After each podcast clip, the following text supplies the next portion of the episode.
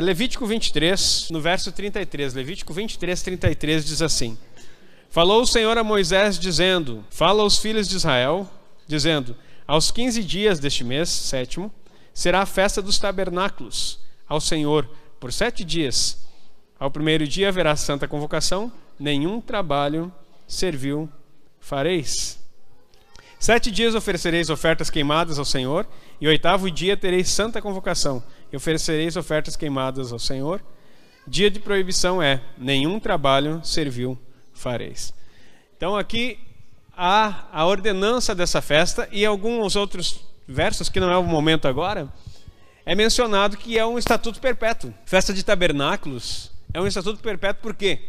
O que é a festa dos tabernáculos? É a festa das semanas, é a festa das cabanas e é a festa da colheita. O que, que isso tudo quer dizer? Tudo é um simbolismo de Cristo. O tabernáculo em si, que está montado aqui no meio, é um simbolismo de Cristo. E nós vamos rapidamente dar uma olhada nele hoje. As cabanas ao redor é um simbolismo daquilo que somos. Todos nós com a centralidade de Cristo. São doze tribos. Por que são doze tribos? Porque doze fala do governo de Deus na terra. Doze está falando de um governo que tem de Deus na terra. É, eu sei, para nós é poucos dias, a não ser que nós estivéssemos como os judeus mesmos. E, e eu penso que num tempo haverá isso, em que o Senhor nos dará a oportunidade de celebrar essas festas como Santa Convocação, sete dias se não for nesse tempo, no milênio, eu tenho certeza que será. Mas o que eu digo para vocês, que bom seria se nós pudéssemos celebrar sete dias só de, é, de aprendermos a palavra. Por exemplo, eu estava olhando e eu disse, Senhor, o que, que eu vou falar? Porque tudo aqui é muito simbólico e muito real. Porque o simbolismo é a sombra do que haveria de vir e a realidade em Cristo. Mas olhando as coisas físicas, porque quando eu falo de Cristo, falo de Jesus, você pode não conseguir ter a, um, um, objeto palpável para alinhar o teu pensamento. Agora, se eu falo de algo que tem um símbolo, não estou transferindo nada que isso tenha algum valor, mas didaticamente fica mais fácil a compreensão. Deus você olha para a Bíblia, ah, é por isso que eles faziam isso lá, porque a realidade está em Cristo. Então, usando a simbologia, nós conseguimos olhar. Nós temos 12 tendas, 12 barracas aqui, 12 cabanas, 12 é, tabernáculos, cada um representando uma tribo. Talvez você não saiba, mas cada tribo tem um nome. E, esses nomes têm um significado muito poderoso. Cada, cada tribo tem um, um, nome e cada nome tem um significado. E cada tribo, preste atenção, tem uma função, uma função e uma benção. Eu quero, eu quero que você preste muita atenção. É, é, é para ser um culto diferente, é para ser um culto descontraído, mas no momento desse ensino, eu preciso que você fixe nisso. Porque o tabernáculo é um modelo do céu na terra. Deus mandou fazer. Existe um tabernáculo celestial. Isso aqui é um simbolismo e foi visto, Deus mostrou em visão para Moisés e ele construiu. Claro que aqui são formatos reduzidos, só para poder ter essa simbologia para explicar. Mas Deus disse: faça isso. E é a forma como nós vamos entender Cristo e todas as funções. Da arca até o lugar do sacrifício, até a porta da tenda, é o caminho de Deus para o homem. E de lá até a arca da aliança é o caminho de, do homem para Deus. Então, isso aí a gente fez um seminário há alguns anos aí e a gente explicou tudo isso. Então é muito poderoso isso. As tendas ao redor é o povo e cada um tinha uma localização no norte, sul, leste, oeste. A totalidade da abrangência da centralidade de Cristo. O que Deus faz nos homens. Atsuká, que é a tenda que você está, simboliza você. E aí, ontem eu falava nos no jovens, né? Que tu pode olhar a sucá, pode estar muito bonitinha por fora. Deixa tu olhar por dentro, será que ela está legal? Como ela está? Por dentro. Porque está falando da sua vida. E por que, que açúcar não pode ter, ter teto? Fala de algumas conexões, nós vamos aprender tudo isso essa semana. Então, eu preciso que você pontue algumas coisas. O tabernáculo, como centralidade, é um modelo do céu do que Deus queria fazer. Cristo em nós. E todo o povo é o governo de Deus na terra. Cada tribo tem uma função. Tem uma palavra poderosa que, se nós olhássemos e entendêssemos que o 12 é o governo dele na terra, aquilo, a totalidade daquilo que ele realiza, nós vimos, eu vou dizer uma, algumas coisas. Sabia que um deles fala dos exércitos? Que o, a igreja deveria governar na terra com os seus exércitos? Eu vou falar uma coisa que você vai ficar. Sabia que uma delas fala sobre agricultura? que a igreja deveria ter o domínio sobre o povo de Deus deveria ter um domínio na agricultura. Deus pensou, cada uma das duas fala de uma função. Outra fala sobre a palavra, governo pela palavra. Outra fala sobre ouvir. Outra tribo, até os nomes significam que você deveria ouvir. Então, olha só, cada uma, Deus fala na completude do ser humano, de como ele gostaria de governar. Ele queria ser a centralidade e as tribos ao redor entendessem quem ele é, o centro de todas as coisas, e nas suas funções desenvolvesse é, governos. O propósito de Deus, através disso, é governar na terra. Por quê? Porque tabernáculo, uma coisa que talvez você não saiba também, tabernáculo fala da vinda de Jesus nessa terra. Jesus nasceu, não foi em 25 de dezembro, lamento te informar. Foi na festa dos tabernáculos. O tempo que ele viu foi nesse período. Nesse período aqui ele chegou em Israel, nesses meses. Hoje está começando em Israel, também está começando as festividades do tabernáculo. Então, porque os pastores estavam no campo ainda. Você vai ler lá em Lucas, ou Mateus também.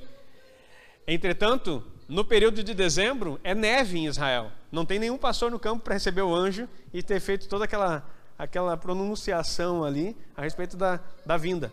Então, Jesus tabernaculou. João 1,14 diz: E o Verbo se fez carne e tabernaculou, fez uma tenda entre nós, habitou entre nós.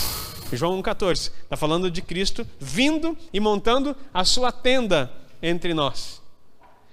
E aí, como carne também, se fazendo homem. Então, fala de coisas poderosas aqui.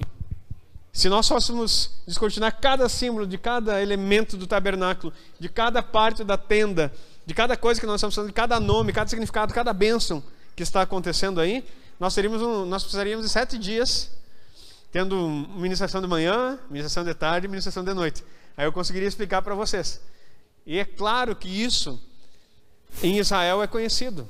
Apesar de eles não ter, hum, a maioria deles não ter, ou boa parte não ter a revelação de Cristo, mas boa parte já tem, porque são judeus messiânicos, Jesus está preparando tudo isso, mas eles sabem exatamente. E, e eu estava vendo hoje, só a estrela de Davi, cadê a bandeira? A bandeira de Israel, que tem aquele escudo que é chamado estrela de Davi, Nela são escritas todas as letras do alfabeto hebraico. Eu até achei uma figura para mostrar isso aí.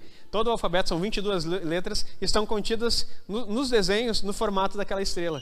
Então cada partezinha tu vai fazendo. Então tem um simbolismo poderoso ali, só naquele, naquela parte daquela estrela.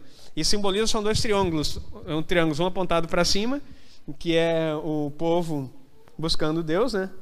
Na terra, como é no céu, e o triângulo que aponta para baixo, que forma a estrela, é a influência do céu na terra. Então, sempre foi isso: Deus vindo para a terra para buscar é, a influ influenciar essa terra e que as pessoas busquem a Ele para que a vontade dele se faça aqui. Foi o que Jesus ensinou na oração, que nós apelidamos de oração do Pai Nosso. Né? Que o teu reino venha, seja feita a vontade, assim na terra como é no céu. Então, dentro dessa festa de tabernáculos que nós estamos introduzindo hoje, eu quero que você tenha liberdade. Queridos, eu vou pedir para você, participe. Nós podemos fazer é, acha uma, uma tribo dessa aí para você fazer parte, é, de uma, numa sucada dessa aí para você entrar. Vem aí, põe mais cadeira. Foi colocado 12, mas se precisar botar 14, 16, não tem problema. Se precisar botar para o lado de fora, mas estejam reunidos aí. E eu acho que nós temos que andar nesse, nesse movimento de estarmos juntos aqui e desfrutando do que Deus está fazendo. Há uma bênção poderosa para quem celebra tabernáculos.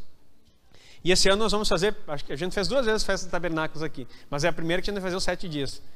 E vai ser profético. Em nome de Jesus. Eu quero que nós, vocês criem aquela expectativa. Lembra aquela expectativa do Natal que foi gerada em nós? E talvez você gerou isso nas crianças, que eles ficam contando o dia para chegar o Natal. Ah, o nascimento do menino Jesus no Natal. Nós temos que ter essa fome por tabernáculo. Dizer assim, vai vai tá chegando tabernáculos, vai ter o tempo do tabernáculos. As crianças têm que contar os dias, tem que ter roupas para eles virem específico, tem que ter músicas específicas, danças. É, o pessoal tem que vir assim, pai, tá chegando a semana, nós temos que ir lá fazer a nossa sucá. Imagina isso, queridos. Imagina essa cultura e vai dizer assim, mas para que isso, pastor? A gente não é judeu. Não, querido, deixa eu te explicar. As festas bíblicas não são festas judaicas, são festas bíblicas. O calendário bíblico não é o calendário judaico, é o calendário bíblico.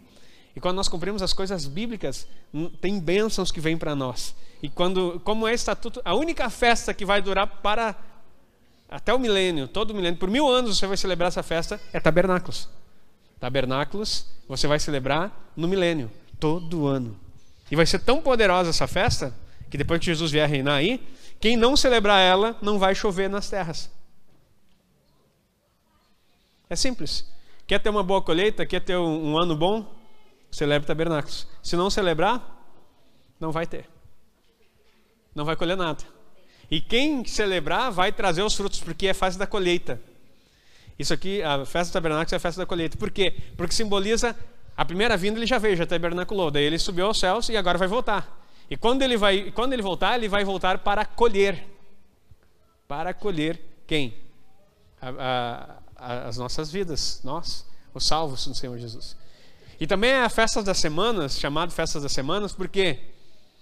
Porque é, é, é, Sucote, agora se não me engano, é, fala sobre isso. Agora me fugiu aqui, me deu um branco. Mas falar sobre festa das semanas, porque foi dado para Daniel uma visão de tantas semanas, lembram? 70 semanas estão dadas sobre ti. A gente já está vivendo a, a, última, aguardando a última semana. Estamos na 69 que aí teve o período da igreja, que é o tempo que nós estamos vivendo. Aí a, a 70, a semana número 70, que é o descanso, que é o sétimo dia, que nós vamos parar, é quando Jesus vier nessa terra e entrar o milênio, onde nós vamos poder reinar com Ele. E vai ser um tempo tremendo e muito claro. Aí você pode dizer assim, pastor, mas eu nunca ouvi isso. Que histórias são essas da gente falar na igreja? Como assim? É, festas das semanas? Eu nunca. Acho que eu estou indo, eu estou tentando melhorar o som do microfone e eu vim para o lado errado, é para cá. Aí vai ficar melhor. Está dando uns, estourazinhos. Aqui. Como assim, pastor? Eu nunca vi falar desse negócio, dessas festas da semana, porque era tirado esse conhecimento de Israel. Israel ficou muito tempo sem existir como nação.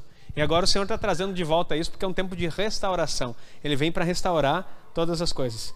Então nós vamos aprender e tentar a cada dia, a cada ano, viver isso e ensinar para os nossos filhos, a tal ponto que isso seja uma realidade de vida para todos nós. Amém? Então vamos, vamos seguir. O que eu quero falar hoje de uma forma bem, bem simples, então. Aqui o tabernáculo fala do modelo do céu, representa Cristo a, a história toda. Como nós encontramos ele e como nós e como ele nos encontra. Primeiro ele nos encontra, né? A presença dele vem até nós. Então eu vou fazer esse processo bem breve, que eu não vou dar base de versículos para vocês nesse nesse momento, mas só vou explicar. Aqui é a Arca da Aliança que simboliza a presença de Deus, que era no Antigo Testamento. Aqui dentro dela tinha as tábuas da lei, que é a palavra dele, né? a, a vara de Arão, o cajado de Arão que floresceu, que fala de autoridade, e o maná, que era o pão do céu, né? não o pão vivo que desceu do céu, mas o pão que a Bíblia fala que são o pão dos anjos. E nessas três esferas aqui, nós temos palavra, autoridade e sobrenatural, que é o que Deus quer manifestar em nós. A sua palavra, a sua autoridade e o seu sobrenatural. Amém? Está aqui dentro guardado. Essa presença. Não há mais o véu aqui. O véu é a carne do próprio Cristo. Está lá, se não me engano, é Hebreus 10, 20. Que o véu que foi rasgado foi o próprio Cristo. Porque é um símbolo do Senhor Jesus. Então, esse véu foi rasgado para que nós pudéssemos encontrar. Tem quatro pilares aqui que falam sobre o quê? Quem lembra? Os quatro evangelhos. Esses quatro pilares falam dos quatro evangelhos. Porque o véu era a carne de Cristo, os quatro evangelhos falam da vida dele, de como ele agiu aqui. Sendo que um dos evangelhos, o símbolo era um boi, né? o outro era um, vamos falar na ordem, um homem, um boi, uma águia e um leão. São os símbolos do evangelho, a personificação de Cristo. Homem, o homem perfeito. O boi, eu vou ir fora da ordem aqui só para o sacrifício. Aquele que veio e se sacrificou. O homem, o sacrifício, a águia fala de uma visão muito alta. Fala daquilo que, que é o sobrenatural, aquilo que o homem não consegue enxergar, ele trouxe do céu. E o último que falta aqui, o leão fala do reino que ele estabelecer. e que é o que nós aguardamos agora que vai vir o reino. Entendido? Então, a presença do Senhor está guardada pelos evangelhos, que representa a vida de Cristo. O véu era a carne de Cristo, que agora rasgou e está aberto. Nós temos acesso. Como que é o nosso acesso? Para conhecer a presença de Deus através dos quatro. Repita comigo, vamos fazer bem didático aqui, né? Nós conhecemos a presença de Deus e tudo aquilo que Ele nos proporcionou através dos quatro evangelhos. É uma manifestação de Cristo. Entendemos o que a Torá, o Antigo Testamento, mostra tudo isso aqui montado. Agora a revelação está aqui, através do Evangelho. Certo? Lá a presença de Deus. Aqui nós temos um simbolismo. Esse é o altar do incenso, que são as nossas orações. As nossas orações. As nossas orações representam, olha só, por que, que as orações estão antes do, do Evangelho? Porque através da oração nos é revelado tudo aquilo que está escrito pelo Espírito Santo. Porque o que é derramado aqui, incenso, também fala é, os tipos de óleo que, que era um incenso aromático, também fala de uma presença do Espírito Santo que nos auxilia a entender a respeito de Cristo para ter a vida de Deus plena em nós. Tá, mas a vida de Deus não é o próprio Espírito Santo habitando em nós? É, mas é Ele que nos conduz a toda verdade. Todo mundo comigo aqui? Está sendo didático? Está dando para entender? Ok. Aqui, eu estou indo ao contrário, estou indo no caminho de Deus para o homem, né? Aqui o que, que é? A mesa. Me fugiu a palavra agora. Da preposição aonde são colocados os pães. Aqui tem um simbolismo, não, são, não eram esses pães aqui, né? Nesse, e não eram três, eram doze pães que eram colocados durante a semana, depois trocava o sacerdócio. Mas fala, fala sobre provisão. Jesus se declara o quê? O pão da vida. Então quem entrar aqui se alimenta. Se alimenta dele. Então eu me alimento de Cristo. Aqui tem um candelabro, o lado bonitinho está para lá. Vou ter que fazer os dois lados aqui para poder filmar, né? É, tem um lado bonito aqui desenhadinho. Eu vou dar uma. Tomara que não desmonte aqui. Se desmontar, alguém vem me ajudar. Só para o pessoal ver aqui. Ó. Ó. Então, que é o candelabro. Só para vocês também poderem ver aí. Que fala sobre os sete Espíritos de Deus. Né? A forma são a sete manifestação, os sete Espíritos de Deus que nós podemos conhecer, mas que é Cristo. Quando Jesus disse, "Eu sou a luz do mundo", ele não estava pensando nessa que você, nessa lâmpada que nós temos hoje. Ele está falando que ele era o candelabro, ele era a menorá, a luz que acendia e clareava, porque isso aqui ficava aceso o tempo todo. Também fala a respeito da nossa preparação de vida, que nós precisamos, isso aqui era um colocado óleo aqui dentro para manter aceso. Daí você vai ter a parábola das dez virgens, lembra? Mateus 25? Algumas não tinham lamp, é, é, óleo suficiente na sua lamparina. É, Hanukkah, que nós vamos entrar também, já estou contando os dias para Hanukkah, que nós vamos entrar na próxima festa aí, também fala de, é, de um óleo e um milagre que aconteceu. A festa do milagre é Hanukkah. Ok, então essa simbologia fala de Cristo. Ele é a luz que ilumina todo o ambiente aqui. Ele te ilumina, te traz a revelação. Ele te alimenta e Ele é o teu intercessor também através da oração, que faz com que você conheça quem Ele é e revele a vida plena de Cristo. Olha só que maravilhoso. Aqui nós temos cinco colunas. O que, que quer dizer essas cinco colunas? Os cinco ministérios que o Senhor estipulou: pastores, mestres, apóstolos, mestres, pastores, evangelistas e profetas. Não está na ordem aqui que eu falei, tá? Mas só para você entender, são os cinco ministérios. Por que, que tem cinco ministérios antes da revelação dele? Antes de conhecer, de se alimentar e de poder provar e ter algo poderoso lá. Porque a missão de revelar e de trazer esse conhecimento para o povo é dos cinco ministérios. Por isso que Deus dá apóstolos, pastores, mestres, profetas e evangelistas para que você conheça, para que o povo conheça o que está lá para dentro. E não é eu que inventei isso. Deus deu isso aqui a Moisés, lá no início de todas as coisas. Então aqui são os cinco ministérios. Aqui o que é a bacia? De bronze ou de cobre, conforme a versão que você tiver da Bíblia. O que, que acontecia aqui? Aqui os sacerdotes se lavavam antes de entrar lá. O que simboliza para nós? O batismo. Você é a primeira coisa. Então, olha só, como a gente inverteu muitas coisas, né? A gente quer que a pessoa esteja lá no Santo dos Santos para depois se batizar, né? Então, a primeira coisa que tu precisa ter é o batismo. Para depois começar a entender as demais coisas. A primeira ação é, antes da revelação é o batismo. Só o que vem antes do batismo é esse altar. E aqui está o grande sentido. A Bíblia fala de uma porta que entrava aqui, que se chamava caminho. João 14, 6 diz, Jesus falando a respeito de si mesmo: Eu sou o caminho, que é a entrada. A próxima porta, a verdade, que é das cinco, os cinco pilares, a porta chamava verdade. E a última porta que tem os quatro pilares, a vida. Então, quando Jesus diz assim, eu sou o caminho, a verdade e a vida, ninguém vai ao Pai, presença, a não ser por mim, ele está dizendo, eu sou o tabernáculo. Ele tabernaculou entre nós. Eu sou esse que vai levar você lá para o Pai. Não tem outra forma. Tu não vai conseguir, não tem como entrar em outro lugar. Tem uma porta, só você entra aqui. E quando você entra, a primeira coisa que você encontra, o altar de bronze também do sacrifício. Sabe o que, que acontece aqui? Jesus diz: Quem quiser vir após mim, negue-se a si mesmo.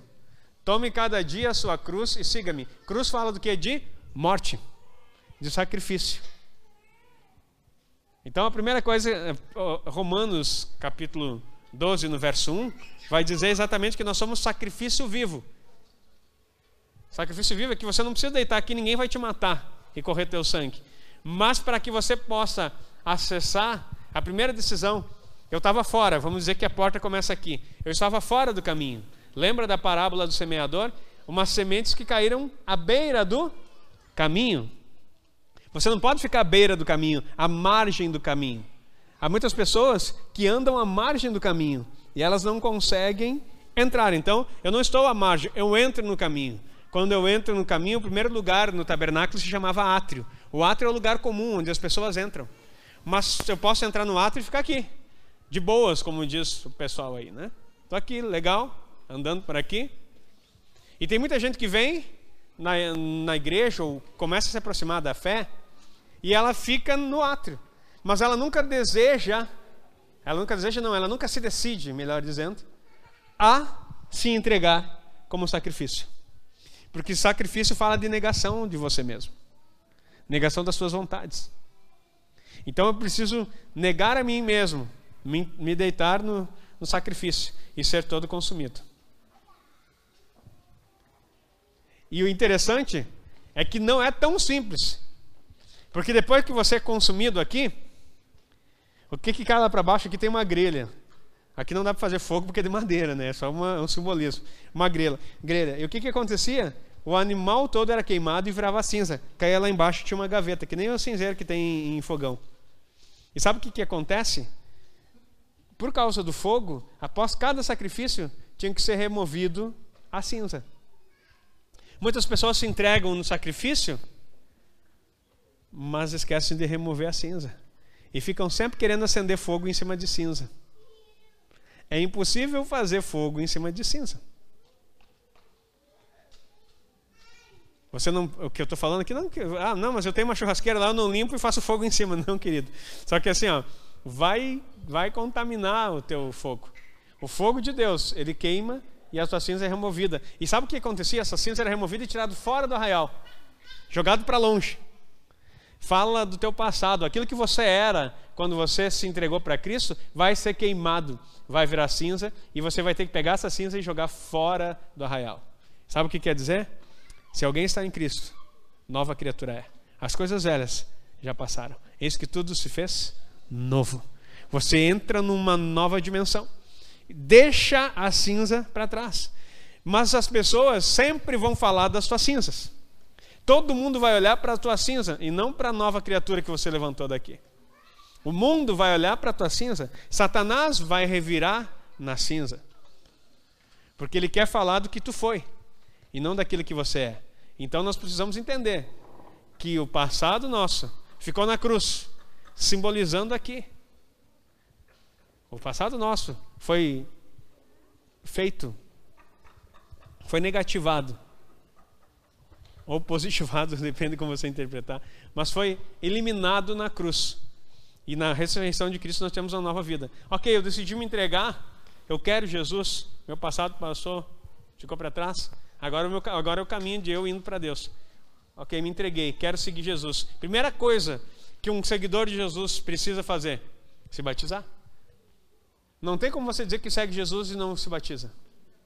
Não, mas como assim, pastor? Não, é que ah, eu, tenho, eu tenho que estar pronto, pastor. Eu não estou bom ainda para me batizar, porque assim, sabe como é que é? Eu tenho que melhorar ainda, eu tenho que fazer alguma coisa. Não, ninguém falou em melhorar. Queima aqui. Deixa. Tinha, lembra da música que nós cantávamos? Deixa queimar, deixa queimar. Deixa queimar, querido. Sai daqui, agora vem para a água para se batizar. E no batismo a Bíblia fala que nós nos revestimos de Cristo. Revestidos de Cristo, nós vamos encarar quem? Os ministérios. O profeta vai falar as coisas para você, o evangelista vai manifestar o sobrenatural, o apóstolo vai te dar dimensões é, territoriais, o mestre vai te ensinar a Bíblia. E qual que faltou aqui? O pastor vai cuidar de você. Cuidar de você não é levar você para casa, mas na palavra ter o cuidado da sua vida. Todos comigo ainda aí? Aí nós entramos aqui, passamos. Não há como acessar Cristo sem respeitar os ministérios estabelecidos por Ele. Aí o pessoal sempre me pergunta o que é honra e não entende. Honra não é bajulação, honra não é puxar saco, honra não é querer fazer as minhas vontades. Honra é se submeter à vontade de Deus. Sacrifício, batismo. Agora, Senhor, tem cinco aí que o Senhor vai é, vai usar para ajustar a minha vida. Cinco ministérios. Sabe por que são cinco ministérios? Porque a responsabilidade é humana. Sempre o número cinco na Bíblia é responsabilidade humana. É você que decide se vai se submeter ou não. Tem cinco para tratar a tua vida. E eles também são tratados. São chamados. Esses são os ministérios de Cristo. Os dons são do Espírito. Agora, os cinco ministérios são ministérios que Cristo estabeleceu. Ou seja, fora deles, tem gente querendo entrar pela janela. Né? Agora a Bíblia fala que quem entra por outro lugar que não é a porta é ladrão e salteador. Qualquer outro ensino que seja fora de que os ministérios sejam centralidade, sai fora. Porque é, quem entra por, por outro lugar não é Cristo. A porta das ovelhas é por aqui. Nós passamos, aí nós vamos nos alimentar dele, vamos ser iluminados por ele, Vamos começar a ter um relacionamento, que aqui também fala de relacionamento, mas muito mais de relacionamento é acesso. Oração é acesso. É mais do que relacionamento. Porque relacionamento nós temos no espírito. Agora, os acessos que Deus coloca para nós, através das orações, nós estamos aprendendo como receber dele aquilo que nós precisamos. E é exatamente isso. Deus criou a oração para que você possa acessar a presença dele. Nós cantamos aqui uma música sobre a sala. Sei que na sala do trono estás. Eu quero ir para lá, pelo novo e vivo caminho, através de Cristo. Eu sei que tu está lá, eu quero ir para esse lugar. E eu só entro nesse lugar como? Em realidade. na verdade, o que Jesus disse, eu sou o caminho, a realidade, essa porta aqui, é, verdade, foi subjetivada na nossa, é, na nossa cultura, porque o pessoal relativizou, né? O que é verdade para você pode não ser verdade para mim. Mas o sentido original da palavra, quando Jesus diz que Ele é a verdade, Ele está dizendo assim: eu sou a realidade das coisas. Nada sem mim pode existir. É muito mais forte, né? então, quando ele fala que essa porta é a porta da realidade, existe uma realidade. Porque você não vai olhar apóstolos, pastores e mestres como algo abstrato. Você vai encontrar aqueles, aqueles, aqueles tipo de pessoas e você vai ter que olhar para eles é, é realidade esse negócio. Eles existem. E por mais que você não goste muito deles, né? fazer um negócio. Não existe pessoas. Eu vou afirmar, afirmar uma coisa aqui. Não existe pessoas que por si próprio. Eu falo dentro do reino de Deus. Falcatrua sempre existe em todo que lugar. Mas não existe pessoas que por si próprio decidiram ser pastores, mestres, apóstolos, porque eu vou dizer assim, queridos, Se tem uma coisa que não é agradável de se escolher, é escolher fazer um, uma escolha dessas. Cada um quer cuidar da sua vida e vai fazer as suas coisas. Agora, se houve cinco ministérios levantados por Cristo, não foi por escolha, foi por chamado, foi por convocação, foi por escolha divina e não por voluntariedade. Ninguém pode se voluntariar a esse ministério. Ninguém pode fazer isso. A Bíblia fala que ninguém diz assim: ah, eu quero ser um pastor. Não. Tu pode até querer, admirar e achar a coisa mais linda. Mas se Deus não te chamar, não tem como você vai fracassar. Então, por isso que se fala de uma realidade, é uma realidade física de algo espiritual que Deus estabeleceu e Ele escolheu. E ponto. Então, você entra dentro dessa realidade para acessar o que Cristo tem para você, ou você fica no lado de fora, sempre no átrio. E aí, passando por isso, nós conhecemos o Evangelho que revela quem é o Cristo, que já foi rasgado sua carne para que nós tivéssemos o acesso no lugar. Não tem mais véu nenhum aqui. E nós podemos estar na presença desse Deus. E o propiciatório, que é o lugar do sangue de Jesus. Aqui é nesse lugar que as nossas batalhas e as nossas guerras. Aqui também é o lugar que se estabelece o tribunal de Cristo. É o tribunal celestial, na verdade. É aqui, nesse propiciatório, que é a tampa, pelo sangue de Jesus que foi aspergido nesse lugar, que nós podemos ter vitória sobre todas as circunstâncias em nossa vida. Aplauda o Senhor em nome de Jesus. Essa é a realidade.